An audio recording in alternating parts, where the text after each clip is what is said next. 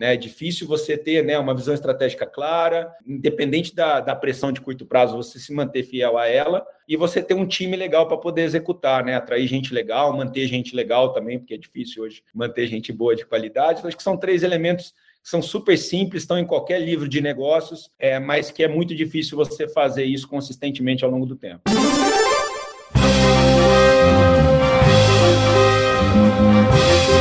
Eu sou Paulo Silveira. Eu sou Rodrigo Dantas. E esse é o Like a Boss.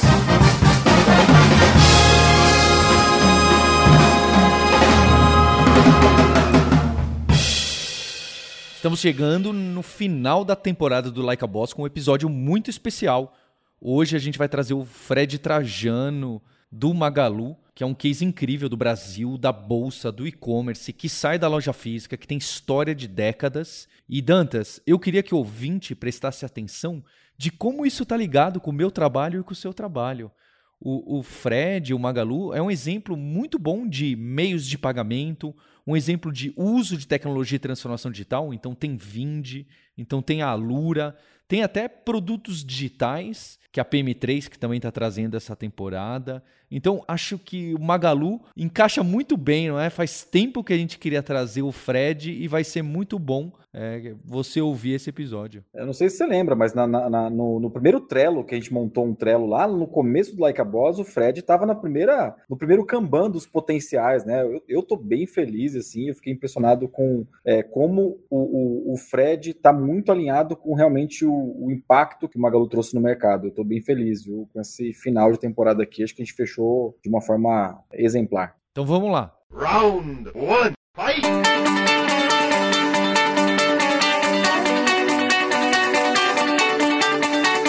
Fred Trajano é CEO do Magalu e é o boss de hoje. Fred, é muito bacana a gente ter você aqui por estar tá inserido no ecossistema não só de empreendedorismo, como de podcasts. A gente fica muito contente de saber que você é um ouvinte, de saber que você é participativo e que, inclusive, não é? Tem até algumas aquisições do Magalu em relação a isso e a gente vai conversar um pouco hoje. Eu queria que. É, eu sei que esse é aquele pedaço que você sempre conversa com jornalistas, entrevistadores e entrevistadoras, mas colocar de uma curta maneira como que nasce o Magalu lá atrás e, em especial, quando ele se torna realmente o Magalu e tem aquela curva J de startup já depois de anos de bolsa, que eu acho que é um dos grandes feitos históricos no Brasil e, sem dúvida, o que todo mundo coloca como referência de transformação digital, seja lá se é ou se não é, como que é. Bom, é, primeiro Prazer enorme estar aqui. Sou fã de vocês, gosto muito de tudo que vocês produzem, publicam, então sou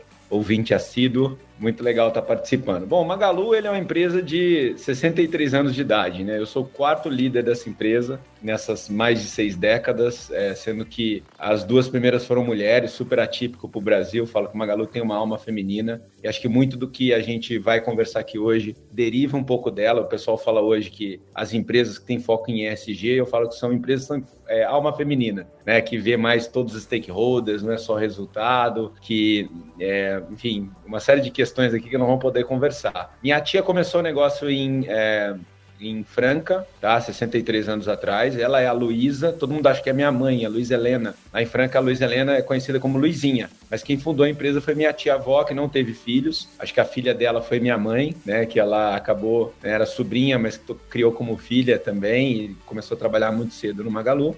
E essas duas Luísas tocaram Magalu por 40 anos, né? É, a minha tia começou muito como qualquer empreendedora, assim, embora mulher naquela época era muito raro, e tocou esse negócio até mais ou menos no final da década de 80 e minha mãe começou é, como presidente no início da década de 90 e ela é a Luísa conhecida por todos, uma das 100 pessoas mais influentes do mundo, segundo a Time. E acho que ela começou o que é o Magalu hoje com é, ela tem uma visão muito de estabelecer a cultura corporativa, sabe? Ela sempre dedicou muito a isso. E a cultura que ela botou no Magalu era uma cultura de é, que eu vejo hoje no, no Silicon Valley. Toda essa cultura de agilidade, desburocratização, de empoderar a ponta, né? Eu lembro que quando eu vim, eu escolhi voltar para o Magalu em 2000 para montar o e-commerce, uma das ações é que eu sabia que eu não ia ter nenhum conflito cultural, porque eu tinha aqui um terreno muito fértil, não ter medo de errar, né? Então ela conseguiu meio que antever isso que a gente chama de agile lá na década de 90 é, e a gente meio que é, teve um terreno muito fértil para crescer o e-commerce. Faltava uma, uma perna, né, que era a tecnologia operar na mesma cultura, porque eu acho que o Magalu tinha uma cultura agile, mas a área de TI não. É aí que entra o Luiza Labs, que a gente criou em 2011, né, o Fatala é, iniciou esse projeto e até hoje é, é, é, é e hoje é o nosso CTO, né? Então nós começamos essa jornada lá e a gente transformou o, o Luiza Labs para basicamente se adaptar à cultura que já tinha aqui no Magalu. É, e eu acho que quando eu assumi como CEO, a gente deu um all-in, a gente aí virou a TI inteira. Né, o Fatala tocava até eu virar CEO só a parte do front do site, aí depois no, no, em 2015 a gente virou, a, a, quando eu assumi em 2016 a, a companhia, a gente virou, o e-commerce passou a ser mais de 50% do faturamento da companhia, mas é sempre eu acho que é uma história é, eu falo assim, tem uma frase confusa que fala que a árvore cresce silenciosamente, ela só faz barulho quando cai, né? Então são muitos anos e assim todo mundo tem uma participação nisso que é o Magalu hoje. Não teve um ponto de virada. Ao longo dos anos você vai construindo aí elementos do que hoje é esse Magalu, uma, uma startup de 63 anos de idade. Mas de qualquer maneira, Fred, o mecanismo de encarar o e-commerce como um marketplace e habilitar também a venda e todo o conhecimento que vocês têm, exposição, canais e até entrega, é, não é um grande ponto. É, é claro que também esse ponto começou muito antes com outros testes e, e foi desenhado muito antes, é, é óbvio. Mas é, onde que tem essa grande tração em, em, relação às vendas e tamanho do online? Olha, assim, a gente, é, o nosso online começou em 2000, tá? Então tem 20 anos, eu tenho 20 anos de e-commerce. Eu fui um dos primeiros caras de a trabalhar com e-commerce. E aí chegou em 2010, um, nós já tínhamos um bi de faturamento do e-commerce, né? É, e aí ele foi crescendo, crescendo, crescendo. Quando eu virei CEO, de fato, a gente, a, a, a companhia me escolheu porque ela falou, puta, a partir de agora a gente vai sair de ser uma empresa tradicional com uma área digital para ser uma plataforma digital com pontos físicos. Então, esse era, era o meu mandato, tá? Só que praticamente para isso eu já estava meio que é, finalizando, porque o Magalu, quando eu assumi, já tinha um canal digital muito relevante. Então, é, com a pandemia agora, por exemplo, 70% do nosso faturamento é online, mas ele já era muito grande mesmo antes da pandemia, era 50%. É, o que mudou agora foi o seguinte: meu primeiro job foi digitalizar o Magalu. Então, assim, ó, pegar uma empresa tradicional e fazer ela virar uma empresa digital com pontos físicos. Esse foi o primeiro job. É um processo que demorou muito. Eu acho que é, é a, a virada do mobile foi muito importante para isso, porque, assim, eu acho que quando realmente as pessoas começaram, você pegou a base da pirâmide brasileira comprando online, foi quando você deu acesso às pessoas à conectividade via celular. Eu, então, por isso que a escala, a escala né, é, no, na minha primeira década do e-commerce, ela não cresceu exponencialmente porque era só desktop, pouca gente tinha acesso discado ou muito caro, etc. Então, o mobile deu essa perspectiva a partir é, de 2010. Agora é o seguinte, eu demorei 10 anos, a gente demorou 40 anos para atingir um bi em loja física, 10 anos para atingir um bi é, é, no 1P, no e-commerce que você compra, estoque e vende, e a gente, como você falou, lançou o Marketplace quando eu virei presidente, em 2015, né, da companhia. A gente lançou o Marketplace e a ideia era o seguinte, puta, olha, tô, tô terminando aqui o processo de digitalização do Magalu e agora eu quero digitalizar o varejo brasileiro. Então a visão foi, puta, a gente fez uma viagem para a China, eu, Fatala e alguns diretores executivos aqui, foi mind-blowing para a gente o que a gente viu lá, de que assim, como o país melhorou. Eu tinha feito outras viagens antes, o intervalo até de 4, 5 anos, a minha anterior. E, cara, que o país melhorou é, nesses quatro, cinco anos, né? É, simplesmente pelo fato do que o Brasil, que o país se digitalizou mais, é, teve mais, mais e-commerce, mais, sei lá, é, mensageria digital, mais é, é, payments online, tudo. O país ele melhorou muito. Era um país árido, virou um país legal, basicamente porque os empreendedores chineses, não o governo chinês, detalhe, digitalizou o país. Então a gente voltou aqui e falou: ah, puta, eu estou concluindo meu processo aqui junto com a turma de digitalizar o Magalu, agora eu quero digitalizar o Brasil. A gente abriu a plataforma do Magalu para terceiros e hoje nós temos 100 mil empresas vendendo aqui é, é, para os nossos é, 30 milhões de clientes, né? E acho que ainda num, num processo de progressão é, geométrica aqui. Então, assim, ainda é um processo, tá? Porque se você pensar que no Brasil você tem 5 milhões e 600 mil varejistas, só 100 mil vendem online, você tem ainda uma oportunidade muito grande é, de converter células analógicas em células digitais. E eu acho que no Brasil você não vai digitalizar o país se você não ajudar essas empresas a digitalizarem. O, o Fred, sabe que a gente no podcast aqui, a gente só traz gente que a gente admira, ou que algumas empresas que realmente fazem um impacto, né? Mas particularmente, é, eu sou muito fã do Magazine, do Magalu, né? Sou um acionista feliz. Mas tem uma, um monte de combinação que eu vejo na história de vocês que é difícil encontrar, né? Vocês sucesso em transformação digital, sucesso na bolsa. Vocês são baita case em marketplace, um baita case no varejo de rua, no e-commerce. A minha pergunta é: ao que você atribui esse, essa combinação toda? Obviamente que vocês devem ter um, um, alguns itens, mas qual é o segredo disso tudo, né? É gente? É um playbook que vocês montaram? É esse plano que você assumiu, né? Olha, eu acho o seguinte, é, eu, eu, eu para mim tem um, é, alguns, alguns elementos, né, é, que, que, que, permeiam aí a nossa história de sucesso, né, e a grande maioria dos que eu, do que eu conheço, né. Então acho que você tem que é, ter assim é, uma visão estratégica muito clara. Você tem que saber o que você quer. Então eu sempre acho que estratégia tem que ser facilmente traduzida para a tua equipe, né. Então eu falei, olha, minha primeira missão quando eu, quando eu cheguei lá montei o e-commerce, olha, tem que ser multicanal, eu acredito em multicanalidade, eu não acredito o e-commerce separado da loja física, eu acho que as duas coisas, elas vão se potencializar e vão ser boas para consumidores, e nesse sentido, é bom você ter uma visão de longo prazo, então você tem uma visão é, estratégica, você tem uma visão de longo prazo, e mesmo se o mercado não está na tua, porque quando eu comecei o e-commerce, ninguém falava de multicanalidade, todo mundo falava que era, era, era uma roubada juntar o e-commerce com loja física.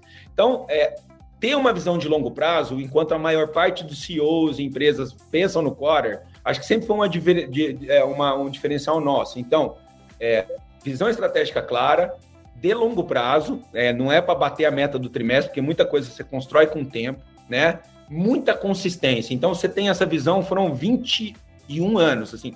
Na verdade, as nossas ações, assim, elas começaram a subir depois de 15, depois, 5 anos que a gente abriu o, o, o, o, capital, né?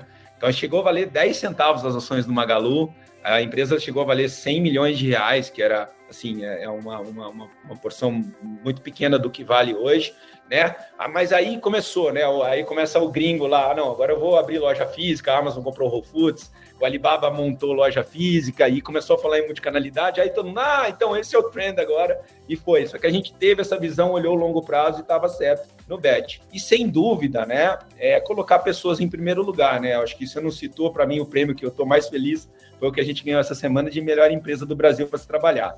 Né? A gente realmente tem um foco muito grande nas pessoas, eu acho que você não consegue executar uma visão é, se você não tiver pessoas comprometidas né, com a, com a tua companhia, né, que comungam dos valores, mas que têm talentos complementares. Então, acho que essa, esse mix que é tão básico, simples, né, é, é que é, é, fácil falar, é difícil executar, né, é difícil você ter né, uma visão estratégica clara, você, é, independente da, da pressão de curto prazo, você se manter fiel a ela e você ter um time legal para poder executar, né? Atrair gente legal, manter gente legal também, porque é difícil hoje manter gente boa de qualidade. Então, acho que são três elementos são super simples, estão em qualquer livro de negócios, é, mas que é muito difícil você fazer isso consistentemente ao longo do tempo. Fred, você citou uma viagem para a China, por exemplo.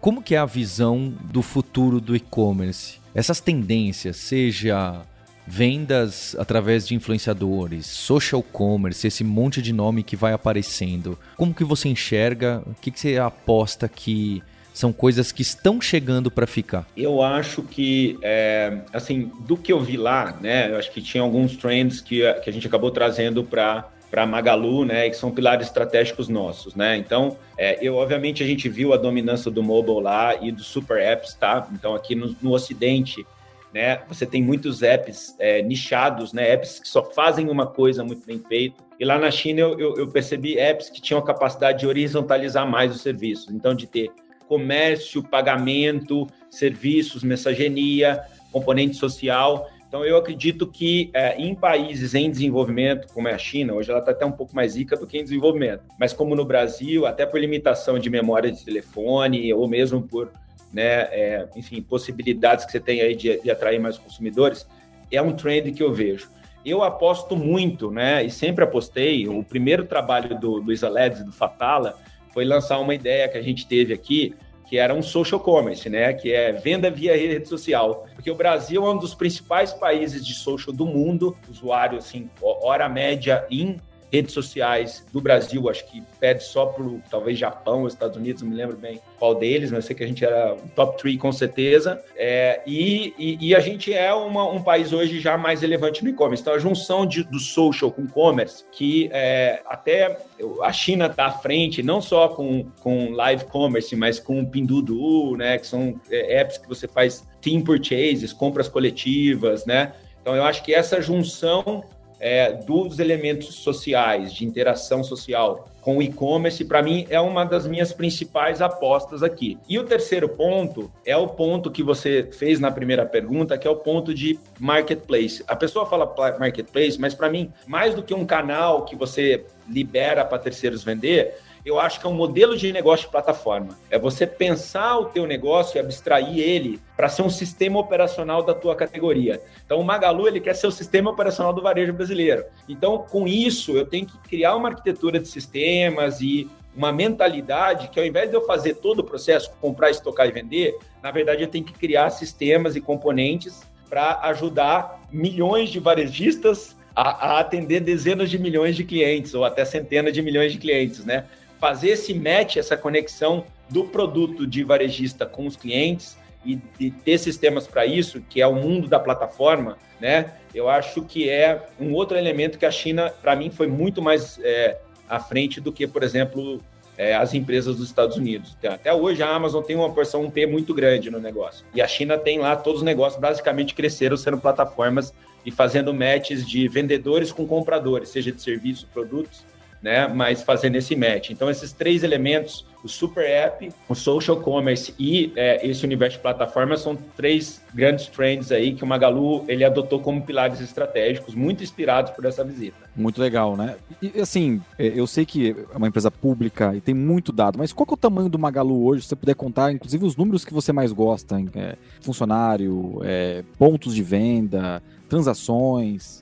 Olha, assim, é, os números que estão abertos, né? Tem alguns que a gente nem, nem abre muito, né? Mas a empresa tem hoje é, 45, é, é o GMV do ano passado foi 45 bi de faturamento, esse ano vai ser significativamente maior que isso, que a gente está crescendo todo ano, né?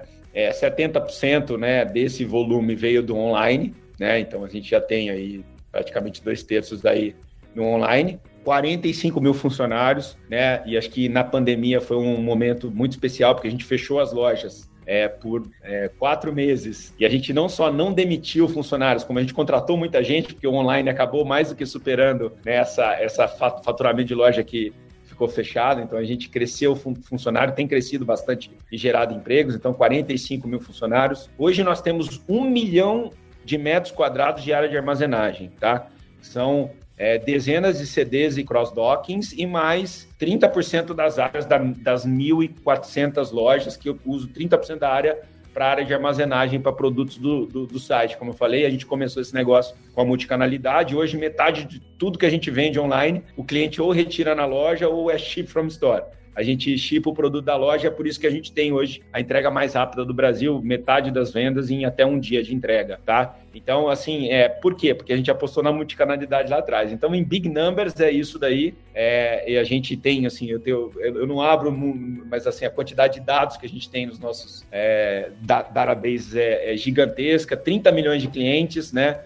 É, é, ativos, né, e que visitam o aplicativo todo mês. Então, são números superlativos, mas interessante é que, quando você olha a oportunidade do Brasil, o que, que são 45 bi de faturamento para um varejo brasileiro que é um tri e 200 bi. Então, a oportunidade de crescer e digitalizar e ajudar né, outras empresas a digitalizar é, ainda confere muita, né, muita possibilidade de crescimento nesses números aí que estão sempre mudando. Fred, é, é curioso pensar que muita gente que ouve o Like a Boss nunca ouviu falar em outro podcast que é o Jovem Nerd, o Nerdcast. É, é interessante esse fenômeno, não é que basicamente que quem conseguiu conquistar esse mercado e desbravar há 20 anos é muito conhecido no universo geek, numa cultura específica, e não é conhecido em quem ouve podcasts de empreendedorismo, liderança, da CBN, etc. Vocês já trabalham com esses canais há, há anos, com canais muito específicos, não só de cultura nerd, de tecnologia, e agora vocês vêm comprando esses canais. É, já tinham feito algumas aquisições e recentemente fez a aquisição desse canal específico, o Jovem Nerd, que eu também, né, a minha empresa, a Lura, patrocina também há cinco anos, e a gente tem um, um envolvimento muito legal, é, de lá que eu conheço bastante do trabalho do Magalu. Eu queria entender um pouco mais dessa estratégia. E por que comprar canais, comprar mídia, vamos pensar assim, se você poderia muito bem pagar e fazer um anúncio, vai? Vamos dizer assim, fazer uma campanha lá dentro. Por que comprar essas pequenas e médias empresas? Olha, eu acho que aí tem uma parte né, super importante que é é, eu acredito muito, né? Sempre acreditei muito em conteúdo, tá? Então, assim, a gente tem uma personagem que todo mundo conhece hoje que é a Lu do Magalu. O pessoal pessoal chama ela de Magalu, mas ela é a Lu do Magalu, tá? E, e ela é, um dos, é, uma das maiores digital influencers do mundo hoje, 24 milhões de seguidores em todas as redes. Tá sempre nos rankings, né? Tá sempre nos rankings, mesmo de fora, você vê ela lá. Não, é impressionante, é, é impressionante. Ela, ela tá lá. E ela começou porque eu tive um insight lá atrás de levar conteúdo para o mundo digital, né? Então a gente começou, eu comecei ela em 2004, né? É, ela, não, é, ela é longe do que ela é hoje esteticamente, né? O 3D dela era era 2D, mas a gente, ela, ela começou é, é, escrevendo conteúdo, desmistificando tecnologia, né? É, no caso de produtos de consumo, então como usar um produto, unbundle, é, unbox, é, e, e, enfim, e, e, tentar ajudar, porque eu via que a tecnologia cada vez mais complexa, então ela estava fazendo aquele papel lá de publicar. Então a gente, é, já na época, foi o primeiro canal de varejista do YouTube, e a gente tinha no nosso canal, era o canal de varejo mais seguido do mundo acho que dois anos atrás era é, é incrível. E, é, e hoje, TikTok no Brasil, ela, a gente só pede para Netflix. Ela tem quase 5 milhões de seguidores. Tudo com conteúdo. Você olha o que a Lu escreve, tem muita. A gente tem um grupo aqui de produção de conteúdo que são mais de 60 profissionais, entendeu? Fora tudo que a gente já faz hoje com tecnologia, etc e tal, mas sempre tentando trazer conteúdo para o nosso universo. Que a partir do momento que você tem conteúdo dentro dos seus canais digitais, você tem é, audiência orgânica, tá? E eu vejo muita empresa de internet que acaba quebrando ou tendo muita dificuldade porque ela depende muito de mídia paga, ela depende muito de estar. Então, a ideia da gente crescer essa esse, esse, esse, ecossistema de conteúdo, era a gente começou a entrar em novas categorias, tá? Que a Lu não era muito né, forte dela, então a gente começou a comprar canais de conteúdo, né? A gente comprou o canal Tech, foi a primeira aquisição, que é um canal que tem aí é, mais de 25 milhões de visitantes únicos, tem, é, enfim, o forte deles nem é podcast, mas é produção de conteúdo, eles têm uma geração é, é, é de, de tráfego orgânico muito grande. Gente comprou o Jovem Nerd porque a gente já sabia que a gente ia é, entrar forte no mundo nerd de games, tá? A gente acabou comprando a Kabum depois, e o fit da Kabum com o Jovem Nerd é muito grande, é um negócio que tem 9, 95 milhões de gamers no Brasil, né?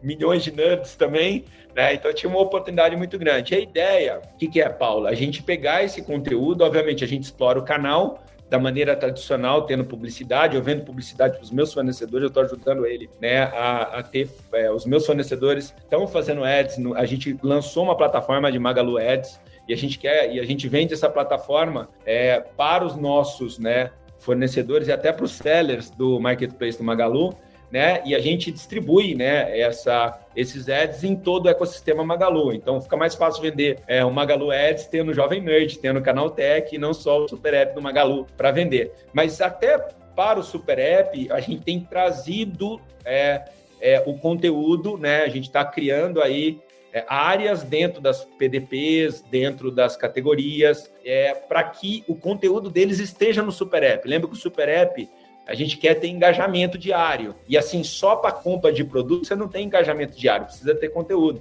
Então, nós estamos trazendo isso aqui é, para o nosso universo também. Então, parte dos conteúdos que eles publicam estão vindo para o Super App do Magalu, tem lá o selo Canal Tech nos produtos, vai ter é, as brincadeirinhas lá dos, dos meninos do, do JN, né, no Magalu e na Cabum. Então, acho que é uma maneira de você criar uma diferenciação no segmento que sempre trabalhou só produto e preço. É, e podcast, enfim, aí a gente trabalha mais da maneira tradicional em si, né? Embora eu, a gente acabou de lançar com o Jovem Nerd, Paulo, um podcast para seller. né? Então eles estão ajudando a gente a ajudar o seller meio a, a, a, entrar no mundo digital, né? Falando na linguagem deles, eles conhecem muito código. Então acho que é, é, é tudo numa questão de amarrar né, essa visão é, de ecossistema e ter diferenciais que não só produto, preço, entrega. Sair um pouco dessa briga é, do varejo, porque ela ela não é muito boa do ponto de vista de rentabilidade no longo prazo. Ô Fred, deixa eu ver se eu entendi. Você que foi o idealizador da Lu, foi isso mesmo? Eu sou o pai da Lu. Muito bom. Fred, você passou é, rapidinho no Luiza Labs e de quando você começou lá com Fatale, um grupo eu acredito que uns 11 anos atrás. Eu queria que só que você colocasse da importância desse momento, porque o, o Nico Stepak, que é meu sócio aqui na Lura, ele sempre cita aquela lei do Craig Lerman lá, que ele fala que a, a, a, cultura segue a estrutura. Então, se você não altera a estrutura da empresa, fica muito difícil de você só escrever umas coisas bonitas no, no muro e tentar fazer acontecer. É, e, e, pelo que eu sei da história, vocês criaram esse lab bem pequenininho e foram crescendo e migrando os outros times e as outras instituições com o tempo e ganhando a tal da, não gosto de usar essa palavra, mas cultura de startup, ou seja lá o que for, ou cultura ágil, mas ganhando uma nova forma de trabalho, uma nova estrutura. É, foi assim? Isso foi muito importante? É, foi fundamental. Tanto que quando você falou ponto de virada, né, é difícil porque foram 11 anos, né, para fazer a transformação. Mas sem dúvida, o embrião estava lá, né? Então, é, como eu falei, o Magalu já tinha uma cultura ágil, uma cultura é, de é, descentralizada, é, empreendedora, de autonomia para a ponta, mas essa cultura não estava na tecnologia. Então a gente meio que é, era muito tradicional é, em desenvolver tecnologia. às vezes, muitas vezes você nem desenvolvia, comprava software e implementava. Só que a gente tinha tanta ideia, igual eu falei, uma, a gente lançou lá o primeiro projeto do Labs, foi uma, uma uma, uma plataforma de social commerce. Então, qualquer cliente poderia abrir sua própria loja online e vender através das, das, das redes sociais. A gente, o Facebook, na época, tinha API, a API aberta. Né? O Orkut também. Né? Então, a gente começou, os caras lançavam lá, já eram duas plataformas fortes aqui, e o cara é, listava. E aí tinha ideia que a gente tinha que não saía naquela tecnologia tradicional. E aí ficou muito claro para mim né, que é, e a minha viagem, nesse caso, que mudou minha cabeça, foi para Silicon Valley, não foi para China. Foi lá em 2010, eu fui para Silicon Valley, vi que as coisas funcionavam de uma maneira muito diferente aqui.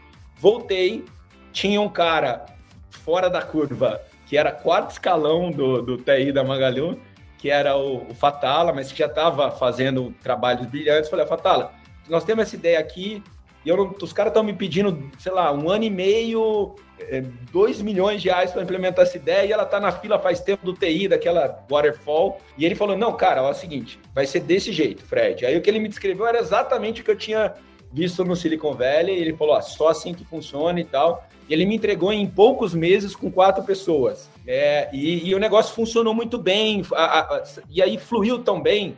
E aí a gente começou a fazer células, né? Paralelas com outros projetos, né? O Magazine você tem até hoje são 350 mil pessoas que vendem itens do Magalu, né? Falando mais de não depender de mídia paga, são 350 mil pessoas que vendem itens do Magalu e a cada venda pelas redes sociais ganha uma comissão. E aí depois veio a lista de casamento digital, aí depois a gente migrou a busca, aí depois a gente migrou o sistema de recomendação, até que em 2016 eu falei, Fatala, toma tudo, né? Pega, pega a TI inteira Hoje são mais de 200 squads, né, é, que funcionam como se cada é, um desses núcleos fosse uma empresa à parte, né, é, e que tem autonomia, que tem os seus QRs, que vão tocando, né, então foi um processo que, assim, até hoje está refinando, né, se pensar que a gente sempre está melhorando, mas que sem ele é, seria impossível fazer a transição digital que a gente fez. E se você pensar no mundo hoje, 100% das empresas que são relevantes no universo digitais nasceram digitais, 99,9%. Porque o Magalu foi uma das poucas que conseguiu fazer essa virada e sem o Luiza Labs isso seria impossível. Round 2, fight!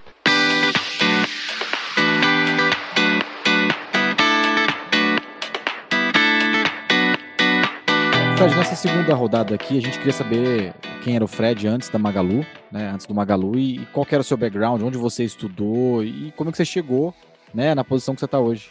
Bom, o Fred, a história do Fred se confunde um pouco com a Magalu, porque eu brinco que eu quase nasci no balcão da loja, que minha mãe ela é, trabalhava na loja e assim, pouco antes, antes de dar luz, estava lá trabalhando, saiu correndo para o Hospital de Franca, ficar bem perto da loja. Então, por pouquinho, eu não nasci dentro de uma loja, né? A gente tinha uma característica é, de... Eu sou da terceira geração, de nos, na, na, nas férias sempre estar né, trabalhando na loja. A gente trabalhava lá no, no depósito, ajudava nos setores, né? Particularmente, a gente adorava o setor de brinquedos né, criança, né, dezembro, sempre ajudando no Natal, sempre tive muito envolvimento com a loja. Escolhi fazer administração. Naquele momento eu tinha um sonho de é, ir para política, né? Então falei, administração pode ser um, um head aqui. Então se eu não for pro, se eu não for pro, pro mundo privado, eu vou pro eu vou para o mundo político, então é meio coringa aqui para tocar. Fiz GV é, em São Paulo. É, e quando eu me formei, eu trabalhei como é, analista de renda variável no mercado de ações, né, no Deutsche Bank. E logo depois, aí eu ficava lá, compra, vende ação, essas coisas, eu achei meio boring. Aí eu fui para um mundo de private equity. Então eu trabalhei nos primeiros private equities do Brasil, que é final da década de 90, e aquele momento era pré-bolha, pré-primeira bolha, né? Eu lembro que eu recebia milhares de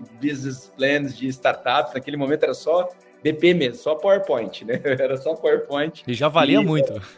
Já, já. Já, já, assim, já assinávamos cheques é, imensos. Eu fiquei encantado, comecei a ler, aí eu percebi que, cara, o, a, o, o digital ia, né, ia, ia mudar o mundo, o software ia, ia engolir o mundo, então eu falei, cara, a gente precisa é, é, se ligar lá no negócio da família e se mexer. Então foi quando eu falei para a família, falei, ah, eu quero largar meu emprego aqui, quero ir montar o e-commerce um switch que é e eu quero fazer isso integrado com a loja física e não separado como algumas empresas, poucas empresas estavam fazendo, que a maioria nem tinha e-commerce na época, né?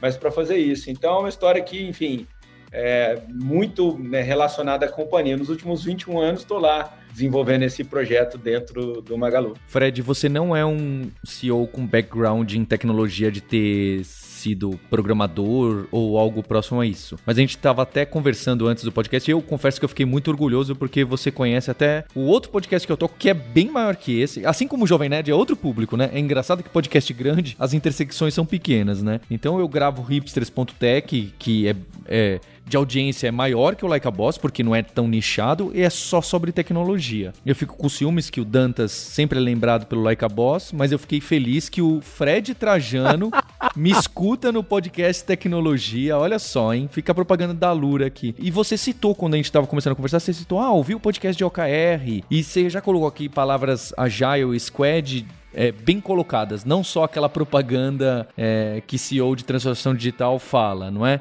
Você fala com, com uma propriedade, foi várias vezes para fora e etc. Como que você se mantém ligado nisso e atento? Você parece estar mais inserido em tecnologia do que o comum. E até acho que até do necessário, e acho ótimo, tá? Fico, eu fico feliz de ouvir um CEO assim. Olha, assim, primeiro, assim, eu tive o privilégio nesse meu, meu, meu período lá de private equity, uma das investidas do fundo era a DataSul, que é uma empresa que depois foi fundiu com a, com a, com a Microsiga virou TOTOS, né? Então eu me lembro que a gente ia lá, eu adorava o seu Miguel Aburrabi, que era, o, era, o, era, o, era um dos caras, um dos precursores do desenvolvimento de software do Brasil, né? E aí eu ia lá, via os caras desenvolvendo software, ainda naquela pegada meio é, é, tradicional, mas não deixava de ser muito legal ver os caras escrevendo software para gestão empresarial e ele é um cara sempre muito olhando para frente. Depois a gente fez uma startup que hoje tem capital aberto e eu participei desse embriãozinho chamado Anel Grid que conecta empresas com fornecedores, né? Então aquele, aquilo lá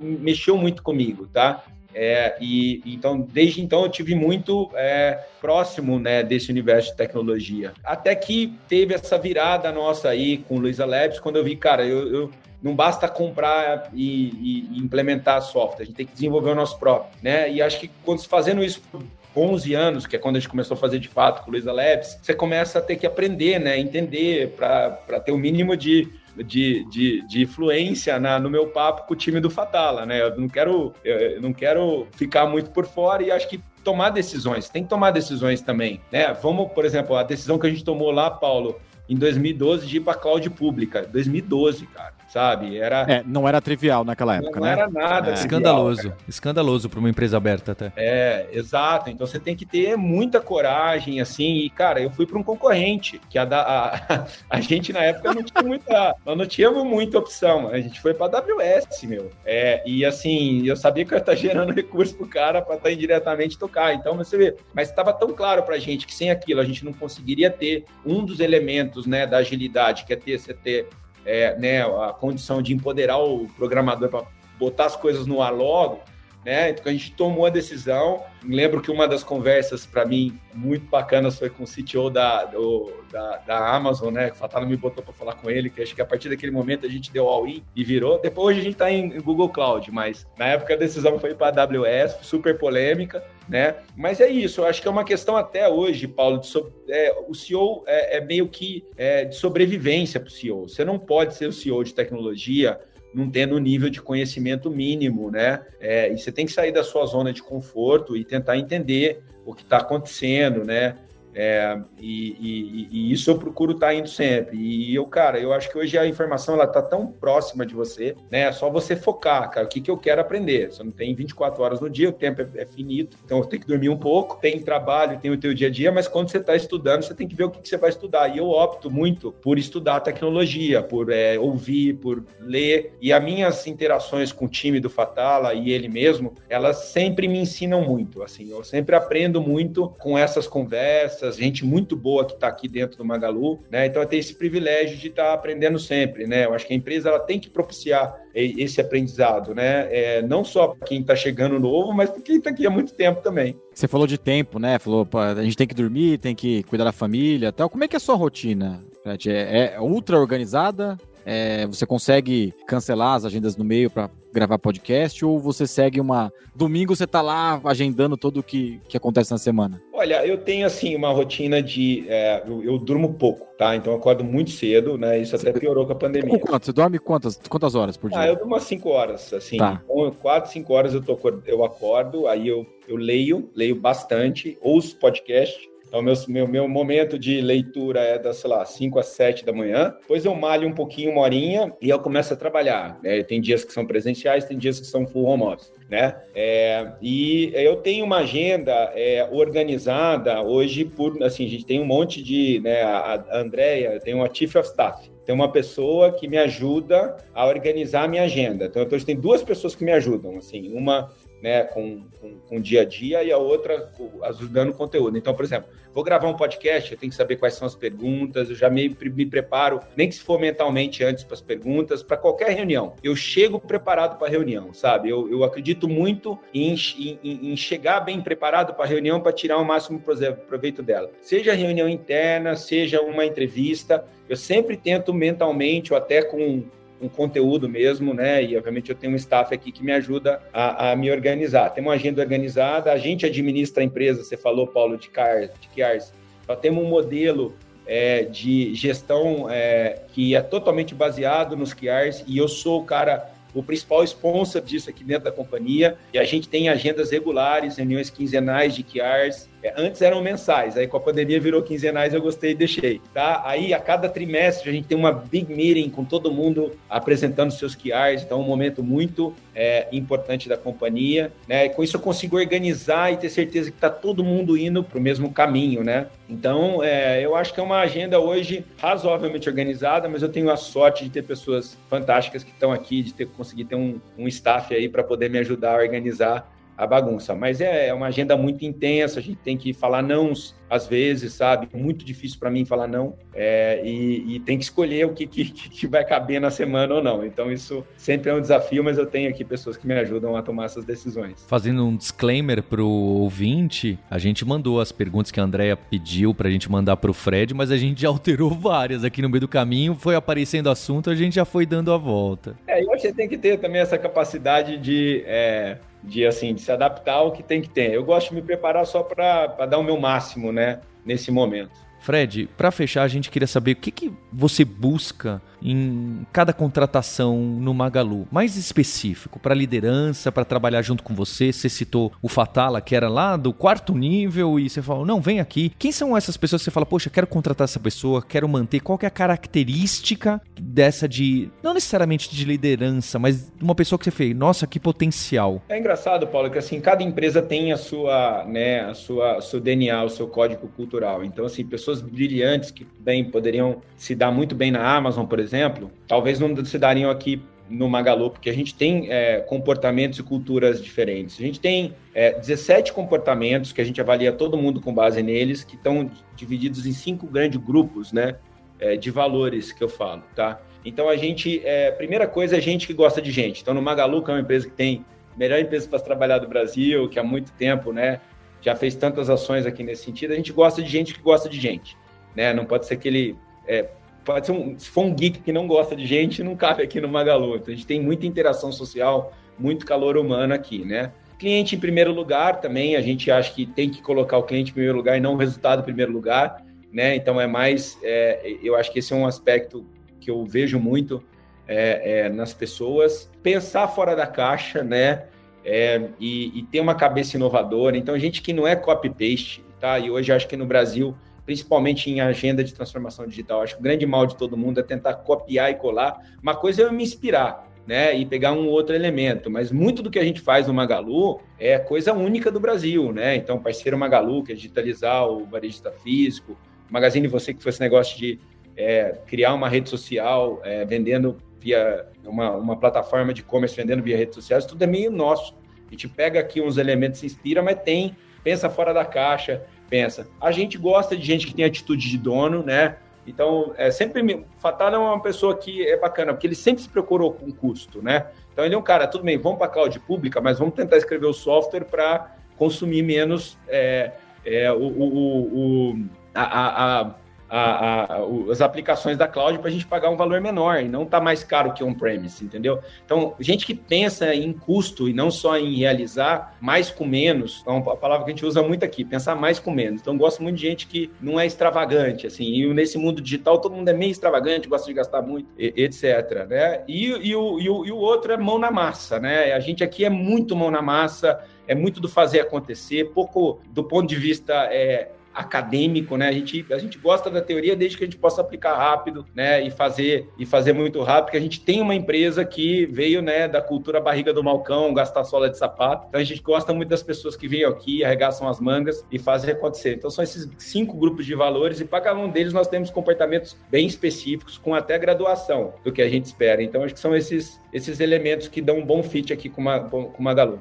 Fred, é um prazer. Eu e o Dantas estamos muito contentes de ter você no último episódio dessa temporada. Agradecer a André, agradecer o Fatala que insistiu bastante com vocês. Eu tenho uma amizade com o Fatala, uma pessoa que eu gosto muito, de bom coração, né? Gente que gosta de gente. E tá parabéns pro trabalho de todos vocês. Obrigado, prazer enorme estar aqui. Valeu demais, Fred.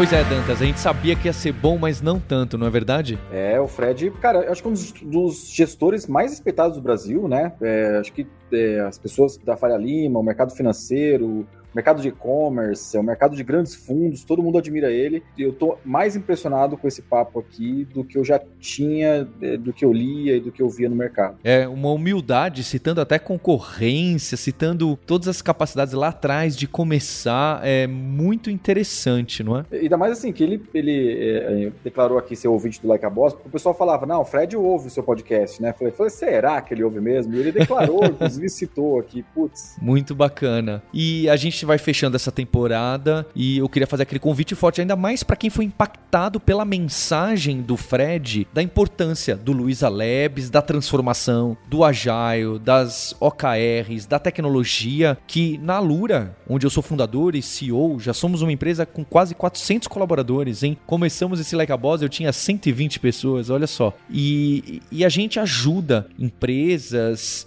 é, de diversos portes e estágios a passar por essas dores, a capacitar, a encarar suas pessoas como agentes de transformação. Então, entender que essa aprendizagem é contínua e não é só porque sai uma tecnologia nova a cada dia, é porque a gente está sendo desafiado pelo cliente final, né? A transformação do user-centric. Então fica aí o alura.com.br barra empresas, que inclusive você vai conhecer os cases de diversas empresas que passaram por aqui e visitar o site da nossa irmã, a pm3.com.br, porque produto digital, o e-commerce, a app e toda a ciência que envolve a criação e manutenção de produto digital é a PM3, que é a escola de maior renome no Brasil e que fica aí o pm3.com.br para você conhecer. Legal, sou Rodrigo Dantas e eu estou bem feliz com essa nona temporada. Nós vamos começar a produzir agora a décima e fechamos, abrimos e fechamos com uma temporada bem legal também, bastante nome legal. É, e aqui vai meu convite também. A Vindi também está passando por uma grande transformação. É uma empresa de nove anos, acho que um, um, pouquinho, um pouquinho mais do que as startups costumam sobreviver, né? Mas a gente também aqui fomenta uma transformação que começa pelos meios de pagamento e, e, termina pelos serviços financeiros. Então, a gente tem muito orgulho de atender clientes que já passaram aqui no Like a Boss, é, muita empresa grande listada.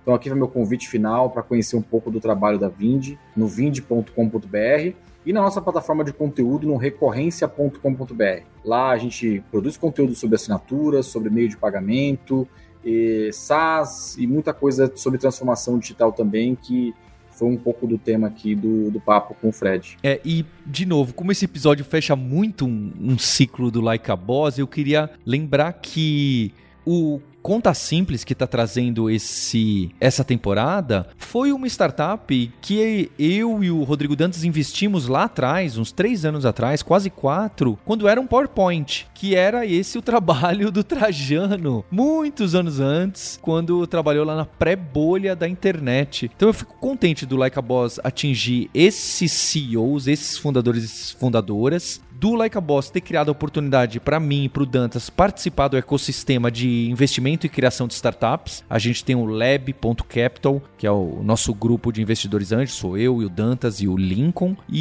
e tudo isso está muito amarrado, inclusive, com outros podcasts, né? O tal do Jovem Nerd, para quem não conhece, o tal do Hipsters.tech, onde eu tô, que é bem hardcore de tecnologia. O Dentro do Ring. O Dentro do Ring da Vind. Então, esses podcasts que são importantes no ecossistema estão ligados com o Trajano, com o Magalu, com o que ele assiste, como ele consome, como ele aprende e mostra como tudo está interconectado e que no nosso trabalho tem gerado resultado. Obviamente, esse trabalho não é só meu e do Dantas, tem uma equipe toda por trás que me dá esse apoio, dá apoio pro Dantas. Não tô falando nem só de edição e de produção, tô falando de ideias, de convidados, de trazer a provocação para você ouvinte poder ter essa visão estratégica, às vezes tática do seu trabalho e de como você pode enxergar lá na frente. Então a gente se vê no ano que vem, na décima temporada, com grandes surpresas e quem sabe um grande evento em Dantas. Vamos ver, né? Estamos devendo esse evento presencial, era um pedido especial dos ouvintes. Vamos ver se a gente consegue fazer uma gravação ao vivo, em tempo real, com os novos bosses aí, né? Divulgue o Like a Boss, compartilhe no LinkedIn, que é muito forte. Marque a gente que a gente fica contente para saber seu episódio favorito, qual insight que você tirou.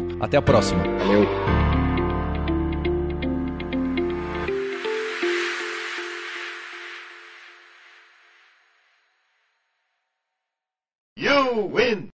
Este podcast foi editado por Radiofobia, podcast e multimídia.